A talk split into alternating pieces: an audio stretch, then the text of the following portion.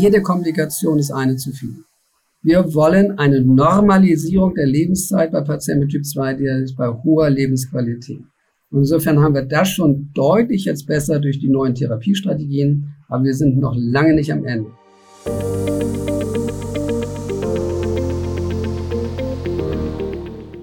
O-Ton Diabetologie Extra, eine Sonderfolge des Podcasts für Diabetesexpertinnen.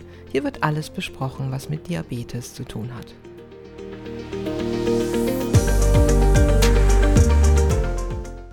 Herzlich willkommen zu O-Ton Diabetologie Extra.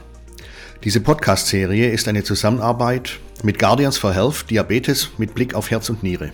Guardians for Health ist eine weltweite Kampagne, die von Böhringer Ingelheim initiiert und koordiniert wird. Sie hörten die Stimme von Günter Nuber, Chefredakteur der Diabetes-Zeitung und Redaktionsleiter Deutschland der Matrix Group. Mein Name ist Jochen Schlabing, ich bin im gleichen Verlag Medizinredakteur. Unser heutiges Thema in der dritten Folge dieser Podcast-Serie ist das weite Feld der Diabetologie, der Behandlungsstrukturen, der Diabetesaufklärung mit besonderem Blick auf Herz und Niere.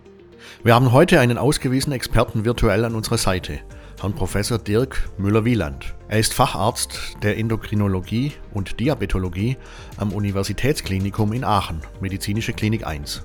Dort leitet er die Arbeitsgruppe zur kardiometabolischen Prävention und das klinische Studienzentrum.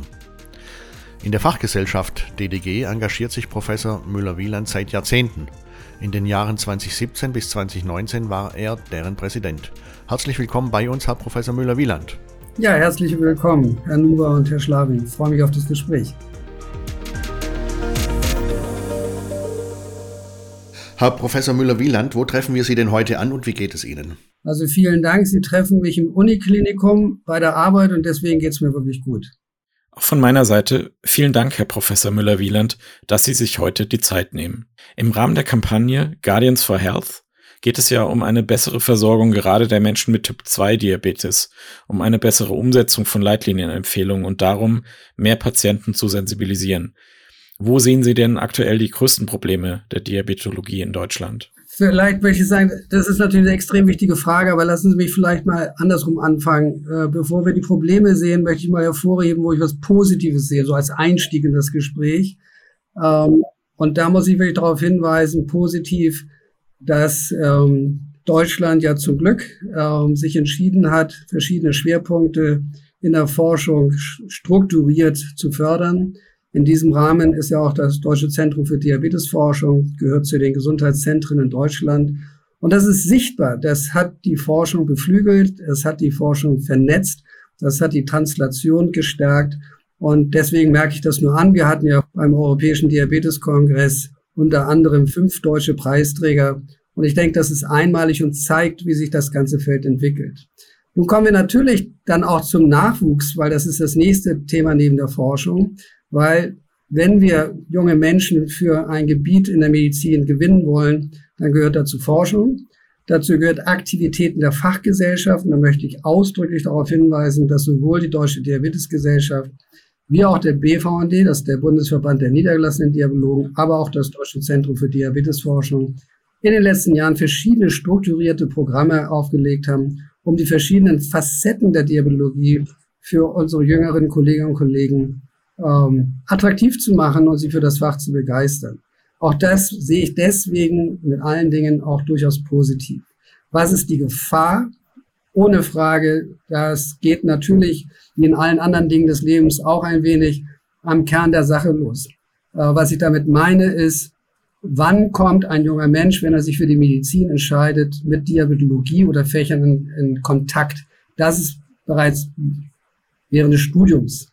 So. Und sehr klar ist, dass wenn es weiter so geht, dass die Lehrstühle in Deutschland mit dem Schwerpunkt Endokrinologie und Diabetologie abnehmen, und das ist so, insbesondere mit einer klinisch leitenden Funktion, dann ist das Fach gefährdet.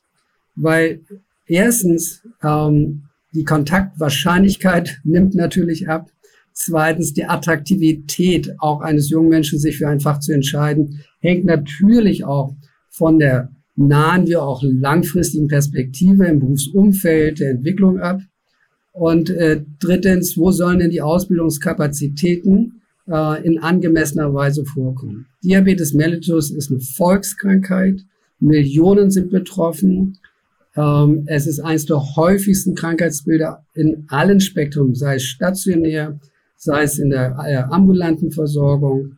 Aber die Zeit, die ein Medizinstudent mit dem Thema verbringt, während der Ausbildung, ist, das kann man fast auf Stunden reduzieren. Das ist inadäquat und das ist weder gut für die Entwicklung des Faches noch für die Patientenversorgung. Da sehe ich ein Kernproblem und das auch sehr klar zu benennen. Das zweite Kernproblem sehe ich in der Finanzierung des Faches. Selbstverständlich redet keiner gern über Geld. Aber jede Leistung und jede Gestaltung ist natürlich und auch berufliche Perspektive hängt von einer finanziellen Gestaltung, sei es strukturell in Unikliniken, sei es versorgungsstrukturell in Versorgungskrankenhäusern, sei es in der ambulanten Niederlassung äh, in der Struktur. Das heißt, die Finanzierung ist inadäquat, spiegelt nicht wieder die Leistungen, die erbracht oder notwendig werden für den Patienten mit Diabetes mellitus. Dadurch sind sie geschäftstechnisch nicht interessant und bei einem ressourcenverbrauchenden und orientierenden Gesundheitsfinanzierungssystem, langes Wort, aber dennoch wichtig, äh, kippelt die Diabetologie, um es mal noch vorsichtig zu bezeichnen. Ähm, und der nächste Kernpunkt, den ich sehe, ist die, wir kommen vielleicht nachher noch darauf zu sprechen, so Sie fragten mich jetzt eingangs, schlagwortartig ist die Vernetzung zwischen stationär und ambulant. Gerade bei solchen Erkrankungen wie den Diabetes mellitus, der chronisch ist, der junge und alte Menschen betrifft, der einen lebenslangen Begleiter medizinisch braucht, ist natürlich eine sektorale Trennung. Alles das, was nicht dem Krankheitsbild und dem Patientenpfad eigentlich entspricht. Und wenn man natürlich jetzt langsam, auch der eine oder andere hat, hat es ja bereits gemerkt, wir befinden uns ja durchaus schon seit zwei Jahrzehnten und mehr im 21. Jahrhundert. Und das Thema Digitalisierung beschäftigt uns auch. Ich bin auch der Letzte, der immer sagt, überall anders ist es toll und bei uns ist es so schlecht, was im Übrigen nicht stimmt. Aber dennoch können wir ja sagen, was wir besser sehen. Und Sie haben mich ja gefragt, was ist das Problem in Deutschland? Und deswegen würde ich sagen, in, in Deutschland ist natürlich ein Thema der Digitalisierung. Wenn wir keine funktionierende Infrastruktur haben, Schlagwort, auch ein bisschen kompliziert, Telematik, Infrastruktur, wenn die nicht funktioniert, dann haben wir keine Gleise, dass der Zug fährt.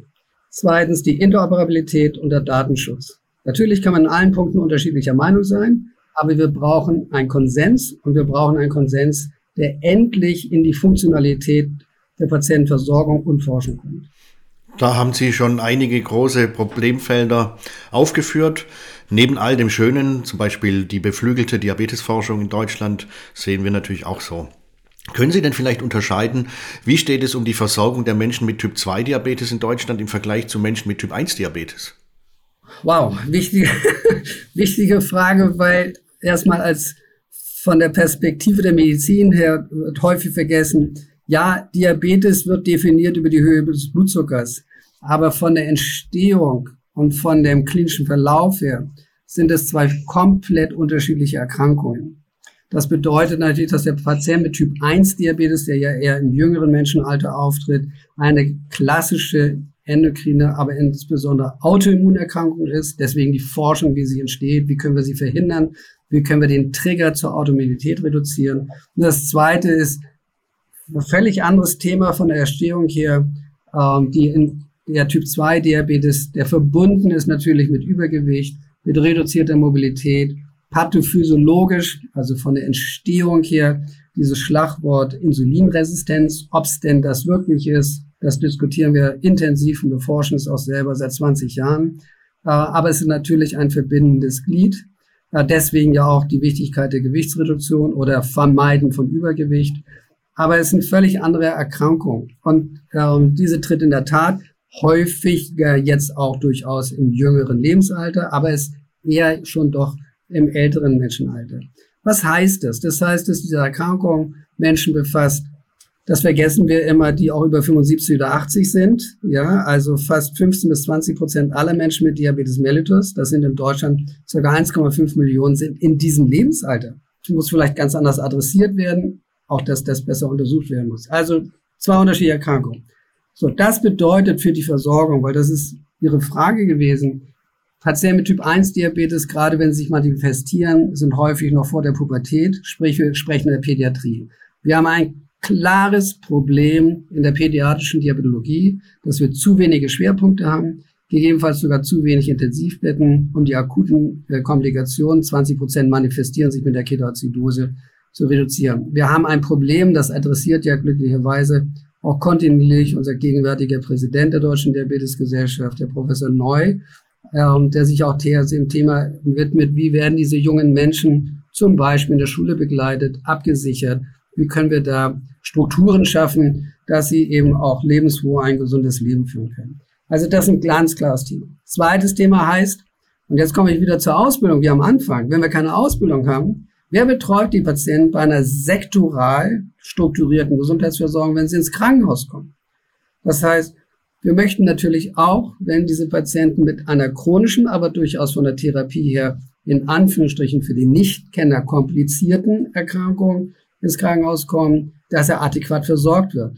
Da kommt der Mangel ganz klar von Diabetologen als Querschnittsversorgungsfach auch in den Kliniken. Das fehlt ganz klar und das betrifft genauso auch die pädiatrische Endokrinologie und Diabetologie. Und dann sind die jungen Menschen häufig im 21. Jahrhundert bereits geboren. Das heißt, das ist eine klare Patientengruppe, die sehr offen ist gegenüber digitalisierten Strukturen, Gesundheitsanwendungen geschweige denn auch die Bereitschaft für Pumpen und deren Weiterentwicklung, was sie bereits im Kindesalter äh, kennenlernen.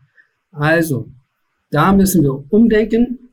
Da müssen wir eine flächendeckende Versorgung machen. Jetzt komme ich noch mal zum Punkt. Jetzt kann man jetzt sagen, wie soll man denn das sicherstellen? So viele Patienten gibt es ja nun auch nicht. Das ist altes Denken.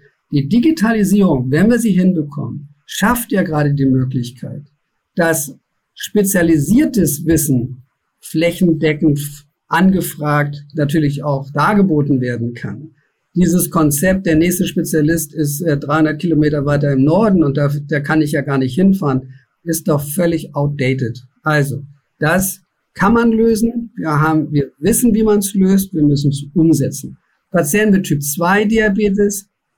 Anderes Thema. 80 bis 90 Prozent sind eben bei der hausärztlichen Versorgung. So in der hausärztlichen Versorgung ist der Diabetes ein Erkrankungsbild neben vielen, ich sag mal, hunderten anderen Erkrankungsbilden. Das heißt, da müssen wir die Sicherstellung machen, was ja auch geht. Also äh, ich sage mal, ein gut eingestellter Patient mit Typ 2 Diabetes ist kein magisches Werk, ihn erstmal adäquat mit Medikamenten zu behandeln. Das ist eine Grundversorgung. Und wenn dann spezialisierte Fragen kommen, haben wir die Diabetologen der DDG, die diabetologische äh, Spezialversorgung und auch da gegebenenfalls die digitale Vernetzung. Aber da geht's eher, wie können wir sicherstellen, dass die Versorgung im, auch im hausärztlichen Bereich inklusive auch mit den Überweisungen gut funktioniert. Auch da ist natürlich Kenntnis nach vorne bringen, gegebenenfalls auch digitale Versorgungsangebote zu machen, wie zum Beispiel, äh, das ist ja auch mit ein Grund, warum wir uns in der DDG zum Beispiel mit einer elektronischen Diabetesakte beschäftigen. Sie haben jetzt ein Beispiel genannt, die elektronische Patientenakte. Vielleicht können Sie das noch mal ein bisschen ausführen. Also welche Chancen bietet denn die Digitalisierung speziell, um diese Schnittstellenproblematik zu verbessern? Ja, also inhaltlich ist es eigentlich einfach und naheliegend. Die Problematik ist natürlich zum einen auf der technischen Seite und zum zweiten nicht nur der technischen Seite auch, sondern den Datenfluss herzustellen.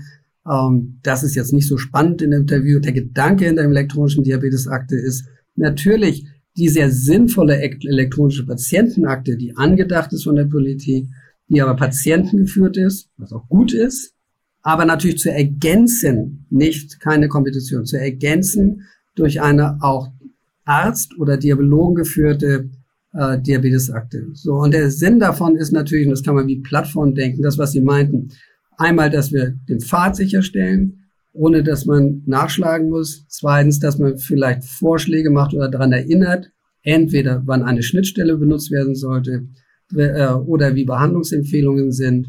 Ähm, und das Dritte ist natürlich auch, dass man darüber durchaus auch eine vernetzte Kommunikation zwischen den Berufsgruppen und vor allem den Betroffenen mit den Berufsgruppen äh, gewährleisten kann.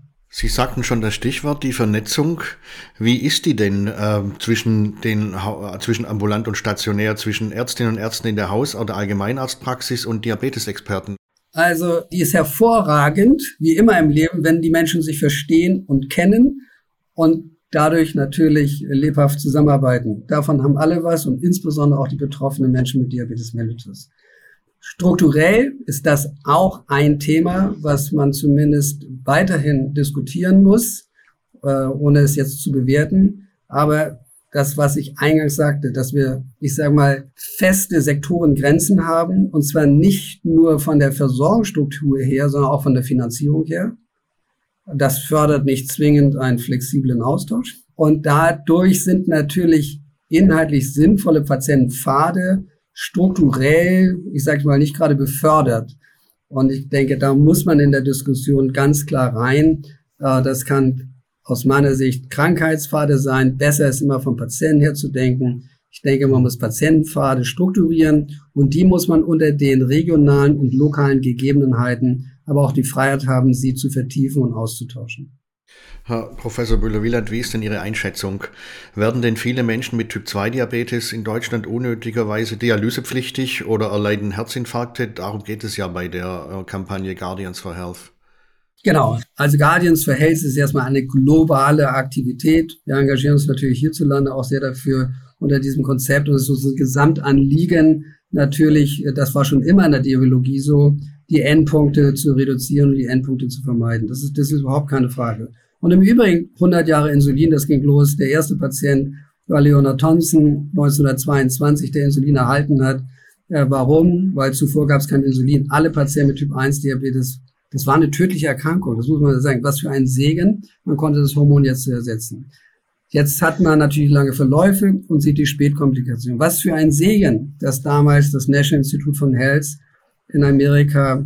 Anfang der 90er Jahre wurde die erste Rate publiziert, über viele Jahre, und die Studie wird auch weiter verfolgt, eine Interventionsstudie gemacht hat, nämlich ob eine intensivierte Insulintherapie bei Patienten mit Typ 1 Diabetes wirklich auch nicht nur den Blutzucker, sondern die Folgeerkrankung reduziert. Und das ist eindrucksvoll und es hat sich auch in der Nachbeobachtung bestätigt. Sie können das Auftreten und das Fortschreiten von mikrovaskulären Komplikationen halbieren und sie können auch, die Menschen werden natürlich älter, deswegen ist die Zahl etwas geringer, aber konsistent auch kardiovaskuläre Komplikationen reduzieren. Also deswegen intensive Insulintherapie, die, die klare Struktur, dass Patienten mit Typ 1 Diabetes in die Hände eines Diabetologen gehören, sind wissenschaftlich belegt und sollten durchgeführt werden. Ganz klar, das sah und sieht natürlich anders aus beim Typ 2 Diabetes. Die Gesamtsterblichkeit ist immer noch zweifach erhöht. Sie geht runter, wie bei allen anderen Menschen auch. Aber die Differenz, die ändert sich nicht. Die Differenz zwischen ich habe ein Diabetes oder ich habe keine Diabetes. Diese Regel von zwei, zweifach erhöhte Sterblichkeit, zweifach erhöhtes Risiko für kardiovaskuläre Komplikationen, zweifach erhöhtes Risiko für neurodegenerative Erkrankungen. Was heißt das? Ähm, also auch Veränderungen im Nervensystem, höheres Risiko für Nierenerkrankungen, höheres Risiko und auch früher für Herzinsuffizienz. Das konnten wir bis jetzt nicht angehen. Und das war dieser ohne Frage auch Meilenstein in der Diabologie, als beim Europäischen Diabeteskongress, glaube 2015 in Stockholm, die EMPA-REC Outcome-Studie zum ersten Mal ja wirklich zeigte, dass eine medikamentöse Intervention das kardiovaskuläre Risiko senken kann. Und das Spannende ist jetzt, jetzt lernen wir, dass durch diese Mechanismen die durch diese sogenannten SGLT2-Hämmer modelliert werden, nicht nur gilt für die kardiovaskulären Komplikationen, sondern auch für die renale Situation, also Renoprotektion und eben dramatisch bei Patienten mit bestehender Niereninsuffizienz oder bei Patienten mit bestehender Herzschwäche, sie sogar helfen, unabhängig davon, ob sie einen Diabetes haben oder nicht. Das hat das ganze Konzept ganz nach vorne gebracht, in die Leitlinien hinein. Und damit hat die Diabologie, ich glaube, in den letzten Jahren nicht nur sich selbst befruchtet, sondern eben auch die Kardiologie und Nephrologie. Und es zeigt, wie diese Fächer ist das falsche Wort, zusammenwachsen, weil wenn man sich um den Patienten kümmert, muss man interdisziplinär und vernetzt denken, forschen und versorgen. Und das ist, glaube ich, ein Riesenwandel. Ihre Frage, werden zu viele Menschen Komplikationen? Jede Komplikation ist eine zu viel. Wir wollen eine Normalisierung der Lebenszeit bei Patienten mit Typ 2 Diabetes bei hoher Lebensqualität. Und insofern haben wir das schon deutlich jetzt besser durch die neuen Therapiestrategien, aber wir sind noch lange nicht am Ende. Und deswegen sagen wir, prospektiv durch große klinische Studien belegte medikamentöse Therapie gehört nicht nur in die Leitlinien, sie gehören in die Versorgung. Und es ist auch unsere Aufgabe mit als Fachgesellschaft und auch als Forscher, Versorger oder Spezialisten mit dafür zu sorgen, dass diese Therapie und unsere Überzeugung auch beim Patienten ankommen. So, und da ist ganz klar deutliches Verbesserungspotenzial auch in Deutschland möglich. Äh, Sie sind gerade auf die Leitlinien eingegangen. Wie beurteilen Sie die Inhalte der nationalen Versorgungsleitlinie Typ 2 Diabetes?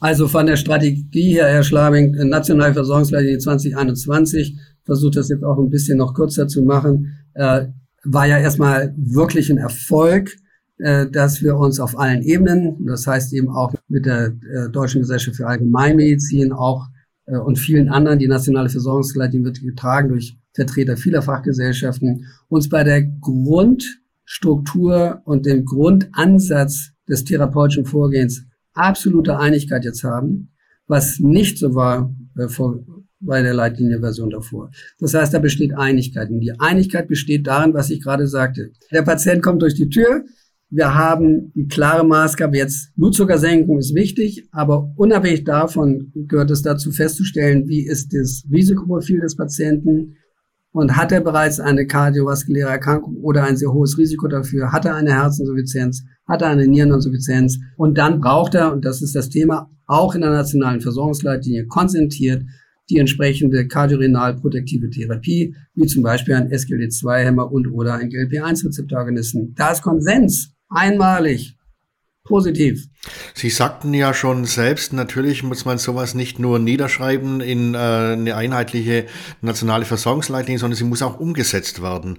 Sind denn diese Neuerungen, die wir da seit letztem Jahr festgeschrieben haben, Ihrer Einschätzung nach gut bekannt in den Hausarztpraxen und werden die da auch zu einem großen Teil schon umgesetzt? Also Sie können natürlich immer nur bei, ähm, ist eine wichtige Frage, was ist, äh, ist das Glas halb leer oder halb voll? Also stellen wir erstmal fest, das haben wir eben auch schon gemeinsam getan, das Glas ist nicht voll. So, jetzt können wir sagen, das Glas ist halb voll oder ein bisschen darunter. Dann würde ich mal sagen, das ist jetzt wieder Einschätzungssage, die kann man sagen, um Gottes Willen. Genau. Oder gleichzeitig man sagt, das ist mir meine Sichtweise, wenn man bedenkt, dass die ersten Studienergebnisse Ende 2000 jetzt muss ich wieder aufpassen, 15, glaube ich, publiziert worden sind, dann sprechen wir von sieben Jahren. Das ist erstmal eine lange Zeit. In der Medizin und der Versorgung von Forschung bis hin zur Klinik ist das alles relativ. Was ich damit sage ist, ja, die Verbreitung steigt weiterhin. Ja, alle beteiligen sich sehr breit und jetzt auch fachübergreifend in der Kommunikation dieser beeindruckenden äh, Studienergebnisse an einer beeindruckend großen Zahl von Menschen mit Diabetes mellitus und wie gesagt bei bestimmten Komorbiditäten auch ohne Diabetes mellitus. Und wenn ich das mal vergleiche ähm, mit Anfängen in der Lipidsenkung oder Statintherapie, äh, da haben wir doch fast Jahrzehnte reden wir davon, das in die Breite zu bekommen. Äh, insofern sage ich mal relativ gesehen, ja, sind wir auf einem guten Weg, nur es muss weiter wachsen und wir könnten natürlich noch schneller werden. Das ist immer so und wäre auch gut und daran sollten wir auch arbeiten. Zufrieden sind wir nicht, aber äh, ich denke dennoch, das ist ein schon erstaunlicher Weg. Wie können Sie die Rolle der Insulintherapie in der Typ-2-Diabetestherapie beschreiben? Hat die tatsächlich heute einen anderen Stellenwert, also 100 Jahre nach der Entdeckung? Typ-2-Diabetes und Insulintherapie, der, das Thema ist ja jetzt nicht lebenserhaltender Ersatz wie beim Typ-1-Diabetes, sondern Blutzuckersenkung, um akute oder langfristige Komplikationen zu vermeiden. Deswegen, als man keine anderen Möglichkeiten hatte, ist natürlich die Insulintherapie zur Blutzuckersenkung eine Therapiestrategie beim Typ-2-Diabetes gewesen. Und deswegen ähm, ist die Vermeidung das oberste Ziel, natürlich eine Blutzuckersenkung anzustreben, ohne Hypoglykämie. Deswegen, glaube ich, ist es weiterhin ein Segen, dass die Insuline sich verlängern, Hypoglykämie sicherer werden äh, und es da auch nicht aufgehört hat, ähm, Modifikation auch in der Applikation zu bekommen.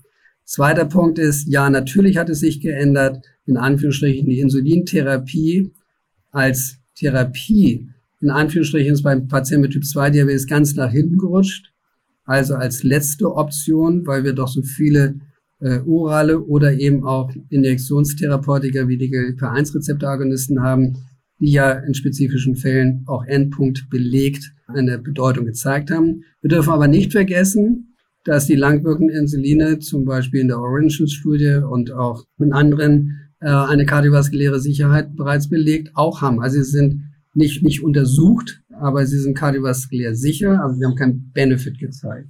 So, das heißt, ja, wir haben sicher Therapien, deswegen gut, dass die Insulinentwicklung da weitergegangen ist, aber in der Applikation ist sie sicherlich in dem Pfad äh, ans Ende gerückt. Und was ich nicht möchte, ist äh, schlecht eingestellte Patienten mit Typ 2 Diabetes, weil man kein Insulin geben muss. Das darf es auch nicht geben. Ja, also wir sagen so spät wie möglich, aber unter Berücksichtigung, dass man die, eine individualisierte Therapiezielerreichung dennoch haben will. Ist das denn nach Ihrer Einschätzung heute so, dass man die äh, Therapie, die man als Arzt, als Ärztin einsetzen möchte bei Menschen mit Typ 2 Diabetes auch abrechnen kann? Also auch neue Wirkstoffe sind die denn so heutzutage etabliert, dass man sie verordnen kann? Was heißt verordnen? Also deswegen fangen wir mal vorne an bei der Medizin. Äh, deswegen machen wir medizinische Empfehlungen. Ähm, dann gibt es jetzt seit 2011 das Amnok mit, mit oder ohne Zusatznutzen, was manchmal vergessen wird, wenn es einen Zusatznutzen gibt und damit einen verhandelten Preis. Dann sind sie erstmal vom Gesetzgeber her. Regionale Versorgung ist wieder ein anderes Thema, aber vom Gesetzgeber her wirtschaftlich. Und darüber kann man jetzt natürlich viel diskutieren. Ist das berechtigt, nicht berechtigt und so weiter. Aber erstmal von der Sicherheit her. Äh, das zweite ist, dass es äh, natürlich auch entsprechend der Datenlage äh, immer wieder angepasst und auch neue Vergütungsmodelle gibt und ich denke, da müssen wir uns einfach jetzt mal auch als die Ärzteschaft positionieren. Man kann auch priorisieren. Also wie viel wird verschrieben oder wie viele Medikamente oder äh, wo geben Menschen Geld für Gesundheitssubstanzen aus? Und da sage ich nur, die allerwenigsten sind belegt. Und die, die ich Ihnen gesagt habe, sind belegt. Und ich würde ganz klar für eine Finanzierung von belegten Nutzen mich ins Feuer legen. Dazu gehört aber auch Nutzen, wenn sie sicher durchgeführt wird. Also Nutzen jetzt auch definiert aus medizinischem Aspekt heraus. Das ist ja manchmal ein bisschen die Diskussion dann auch bei den Nutzenbewertungsverfahren zwischen Fachgesellschaften und äh, anderen. Aber äh, das ist beidseitig und deswegen würde ich schon ganz klar sagen, auch da müssen wir uns selber und gegenseitig den Rücken stärken und wir müssen kommen an einer Priorisierung nicht dran vorbei. Und wir kommen auch nicht daran vorbei, in Zukunft besser zu verstehen, welcher Patient wann ganz besonders von einer Therapie profitiert und wann welche Gruppen wenig. Weil das ist natürlich bei so häufigen chronischen Krankungen, wie zum Beispiel Patienten mit Typ 2 Diabetes, wo wahrscheinlich sehr unterschiedliche Verläufe durchaus sind, was wir gerade auch wiederum durch neue Forschung von Arbeitsgruppen des Deutschen Zentrums für Diabetesforschung gelernt haben, also verschiedene Subgruppen des Typ 2 Diabetes. Vielleicht müssen wir selektiver, effektiver werden. Sowohl wer besonders gut anspricht, wie aber auch der vielleicht eben keinen oder nur einen geringen Benefit hat. Man merkt schon, die Diabetologie, im Besonderen die Digitalisierung, ist Ihr Lieblingsthema. Ich hoffe und ich denke auch, da werden wir uns vielleicht in einem anderen Kontext nochmal treffen, in einem anderen Meeting. Ich würde sagen, abschließend vielleicht bitte ich Sie um ein kurzes Fazit für die Praxis. Was sind in Ihren Augen die drei wichtigsten Punkte, um die Diagnostik und Therapie diabetesbedingter Herz- und Nierenerkrankungen zu verbessern? Weil das ist jetzt das Thema in der Kampagne. Ach, gern. Also, erstens mit dem Patienten sprechen und auch mit seinen oder ihren Angehörigen. Warum? Weil wir sagen, ein Kernpunkt ist natürlich, dass wir darauf achten müssen, ob der Patient ein Risiko hat oder Symptome hat für eine Herzinsuffizienz. Das ist ja immer in der hausärztlichen Praxis die Frage. Wir, wir definieren das, der Patient muss Symptome haben, aber man muss sich Zeit nehmen, die zu erfragen. Also eine Luftnot, die ist nicht immer akut, die nimmt auch langsam zu. Der Betroffene mag das gar nicht merken, aber er mag es merken, wenn er vielleicht zum Beispiel die, zu, die Schuhe zuschnürt, wir nennen das Bendopnoe. Also symptomatisch. Dann den nächsten Schritt bitte gehen. Dann gehört zum Beispiel danach zu fahnden, ob das Herz unter Belastung ist. Dazu nennt man das das NT-Pro-BNP. Und dann kommt gegebenenfalls die Frage, wie funktioniert das Herz? Das ist die Echokardiographie. Da kommt die Vernetzung zustande. Niere kann ich nur sagen, das gehört in die alltägliche Praxis wir definieren zwei Kriterien. Der Patient hat zwei Nieren. Versteht jeder. Wir brauchen die Funktion, das ist die glomeruläre Filtrationsrate, und wir müssen wissen, ob er einen Schaden hat. Das wäre die Albuminausscheidung im Urin, genannt UACR, kann man machen im Spontanurin, Albumin pro Kreatinin. Sprechen Sie mit Ihrem Labor, klären Sie den Ablauf, einfach durchzuführen. Sie brauchen keinen Sammelpot mehr über 24 Stunden. Alles Quatsch. Spontanurin, messen. Die beiden Werte brauchen wir und dann muss man es mit dem Patienten besprechen und die richtigen Maßnahmen natürlich dann einleiten oder sich auch selbstverständlich wieder interdisziplinär vernetzen. Herr Professor Müller-Wieland, herzlichen Dank für das Gespräch zu diesem sehr wichtigen Thema. Auch von meiner Seite vielen Dank, Herr Professor Müller-Wieland. Ja, vielen Dank meinerseits Sie beide. Tschüss. Das war O-Ton Diabetologie Extra. In der nächsten Folge hören Sie den Kardiologen Professor Dr. Nikolaus Marx. Diese Podcast-Serie ist eine Zusammenarbeit mit Guardians for Health Diabetes mit Blick auf Herz und Niere. Guardians for Health ist eine weltweite Kampagne, die von Böhringer Ingelheim mit Unterstützung von verschiedenen Partnern aus dem Bereich der Gesundheitsversorgung rund um das Thema Diabetes initiiert und koordiniert wird. Das war Oton Diabetologie Extra, eine Sonderfolge des Podcasts für Diabetes-ExpertInnen. Dieser Podcast richtet sich an Diabetes-Teams sowie Medizinstudierende und Interessierte. Dies ist ein Produkt der Matrix Group. We Care for Media Solutions.